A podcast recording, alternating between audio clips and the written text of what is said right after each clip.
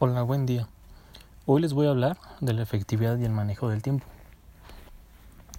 Lo más efectivo hoy no es el dinero, sino el tiempo.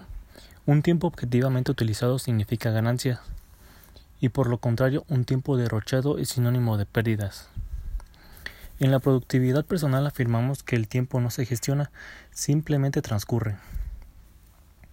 Es un tiempo que nos iguala, todas las personas disponemos del mismo tiempo Realmente el reto no consiste en gestionar el tiempo, sino en gestionarnos a nosotros mismos, porque el tiempo no se puede configurar, ni atrasar, ni adelantar.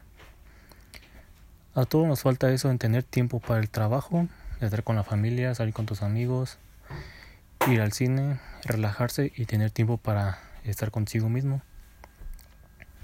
La gestión del tiempo es que cada uno de nosotros busque generar estrategias y acciones que permitan hacer un buen uso efectivo del mismo, de manera que se logren todos nuestros objetivos personales y organizacionales, generando bienestar para nosotros y para las personas que nos rodean. Para hacer una buena gestión del tiempo es necesario tener en cuenta el significado de eficiencia, eficacia y el tiempo requerido para realizar las tareas de nuestra jornada, ya sea personal o laboral. La eficacia, como primero, consiste en hacer las cosas bien. Es positiva, pero no garantiza resultados. Se limita en hacer bien las cosas. La eficacia, por otro lado, consiste en hacer lo que realmente hay que hacer.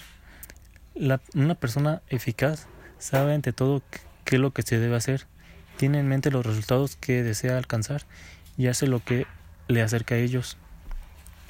La recomendación principal es planificar con antelación tus deberes.